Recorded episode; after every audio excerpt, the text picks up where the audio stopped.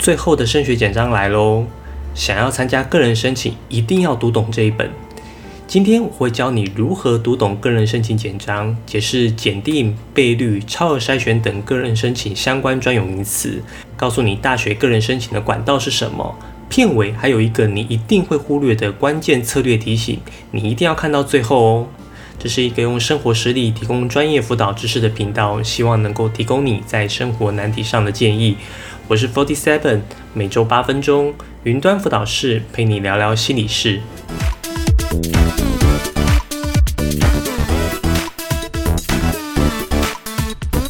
个人申请是目前四大升学管道中比例最大宗的升学管道，比例约占百分之五十五以上。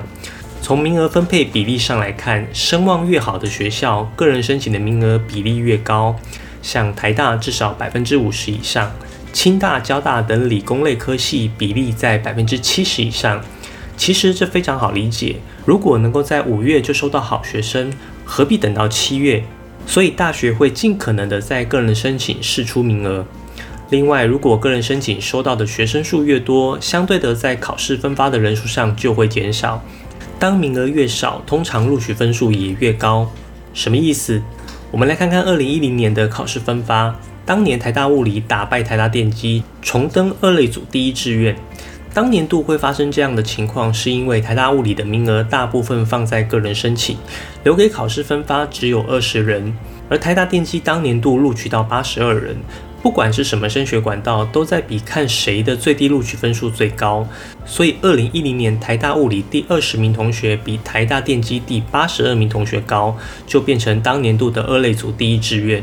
另外，个人申请的审查维度面向最广，从考试成绩、学习历程、面试、笔试等，甄选方式由大学校系自定。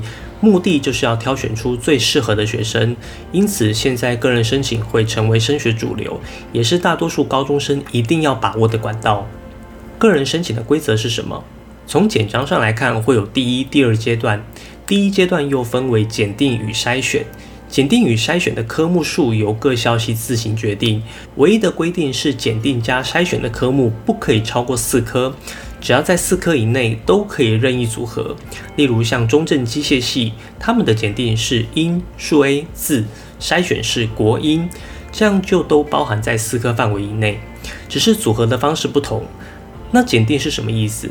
就是学测五标的通过门槛，这五标分别为顶、前、均、后、底。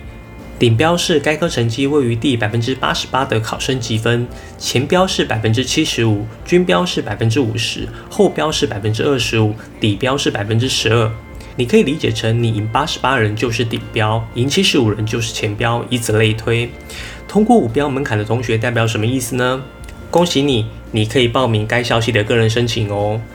其实都可以报名啦，不过如果五标没通过，通常就一定不会进入第二阶段，所以通常学校不会让你报名。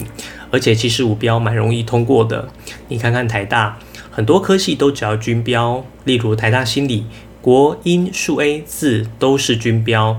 当你通过五标门槛后，就要进入到筛选机制。也许你会问，都通过门槛了，干嘛还要筛选机制？你想想哦，均标大概一半的人，假设今年有十万名考生，均标通过约略五万人，每个人可以填六个志愿，你觉得有多少人会填台大心理？少说两三千人跑不掉吧？但你看看，他们只要面试四十八人，那如何从这两三千人挑出四十八人来面试？那就是筛选机制。筛选机制怎么跑？基本上分两种情况：一、不同倍率逐项筛选；二、相同倍率一次筛选。来看看台大化学系就是不同倍率，自然五倍，数 A 四倍，英文三倍。不同倍率就要从大倍率开始看。台大化学系总共要录取二十七人，于是就从报名的两三千人中挑出二十七乘五倍的人，也就是挑出一百三十五个自然最好的学生。再从这一百三十五人中挑出二十七乘四倍的人，也就是挑出一百零八个数学最好的学生，最后再从这一百零八人中挑出二十七乘三倍的人，也就是挑出八十一个英文最好的学生，就完成了第一阶段筛选机制。你可以想象，这是一个筛子的概念，从大倍率筛子用到小倍率的筛子，挑出最精英的人。相同倍率一次筛选也是一样的道理，只是他们用积分加总的概念筛选。台大心理是用因、数 A、自然三科积分加总，也就是从报名的数千人中挑选出前四十八名来面试。一个校系可以同时使用不同倍率与相同倍率的交叉组合。你以为到这边就完了吗？还有第三种情况，超额筛选。当该校系使用到最小倍率依然超过面试人数时，就要来看同积分超额筛选的方式。像成大物理去年英文三倍的情况下，英文最低要求是十四积分，这一票十四积分的人就要用超额筛选。成大护理这边先比四科总和，再依序比英文、自然、国文，直到挑出面试的六十人为止。如果到这边还是超过人数，那就都可以进去面试。所以二零一九年出现清大电机有五百零六个可以去面试。看到这边，你应该可以知道这些通过筛选的人，他们绝对不会只有军标吧？通过第一阶段复杂的筛选后，恭喜你，你有资格可以缴交第二阶段的报名费喽。对啊，你还没录取，只是有资格第二阶段而已。第二阶段是将学测分数、审查资料、面试、笔试等各项成绩加总，取出正取备取名额。第二阶段虽然面向多，但其实相对单纯。我在三个考招变化细节不可不知的影片中有详细说明，你可以去看看。简单来说，学测在第二阶段的比重不得超过百分之五十，审查资料至少占百分之二十。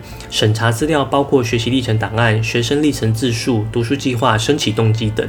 面试与笔试的比重各校自定。而审查资料要写什么，面试要注意什么，都可以在指定项目内容中找到。而备注的部分也会呈现适合的学生属性，这些到时候同学一定要认真详读，在你第二阶段中要尽量呈现这些特质。另外，简章左手边这些时间点也是要注意，寄发指定项目正式通知就是是否通过第一阶段，缴交资料截止就是审查资料上传的时间截止。指定项目正式日期就是要去面试笔试的时间。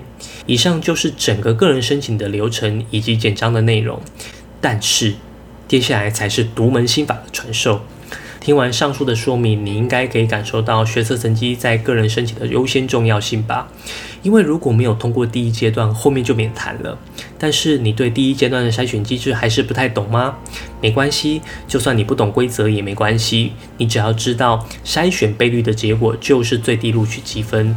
只要两年度的筛选方式一样，你就可以把去年的学测积分当做你的基础目标。举例来看，成大护理去年最低分是国文十三，自然十二，英文十四，这就是今年考生的基础目标。当然还会随着每年考题的难易度有点差异，这就是我们一般常说的落点分析。之后我会再做一集落点分析来说明。对于考生来说，那些筛选机制知道的太清楚也没什么用，那些都是电脑计算的结果。在学测倒数的日子，把握目标校系所需要的积分，尽可能的冲高才是当务之急。至于所筛选的科目到底哪个最重要，我要很实际的跟你说，所筛选的每一科都不能输。因为这已经是最低分了，但是我要跟你谈哪个科目最关键。原则上两个概念：一小倍率积分通常比较高；二超额筛选非常关键。大倍率比较像门槛，积分数相对宽松；小倍率是最后筛选，已经是精英中的精英了。有机会你可以去看看去年度的最低积分，通常是小倍率的积分会比较高，而最小倍率的积分会决定你是否需要动用到超额筛选。再举成大护理系的例子来看。去年最低分是国文十三，自然十二，英文十四。如果今天 A 同学是国文十三，自然十二，英文十五，那 A 同学在去年就会无条件通过。另外一个 B 同学国文十四，自然十三，英文十四，就算国文自然比较高，但是 B 同学因为小倍率是最低分，就需要经过超额筛选。所有英文十四级分的拿出来再比一轮，取六十个面试名额的成大护理。在英文十五积分，假设已经取到五十五人，那剩下所有十四积分的人来争取剩下的五个名额，比的就是超额筛选的科目。像成大护理就要先看国英数 A 字的加总，这里的数 A 就变成关键，因为简章中它没有倍率，分数相对不透明。我们知道这群十四积分的人，国文、自然大概都在十二、十三。如果我数位考太低，那我就非常有可能被刷掉。因此，在这边给考生的策略是：大倍率的考科有过就好，小倍率的要尽量提高积分，尽量避免用到超额筛选。没倍率的超额筛选科目，常常是左右你录取的关键科目，千万不要忽略它的积分重要性。如果你有什么升学相关的问题，或者希望我做什么主题的影片，可以在下方留言，我会一一回复你。云端辅导室陪伴你生活大小事，我们下周见。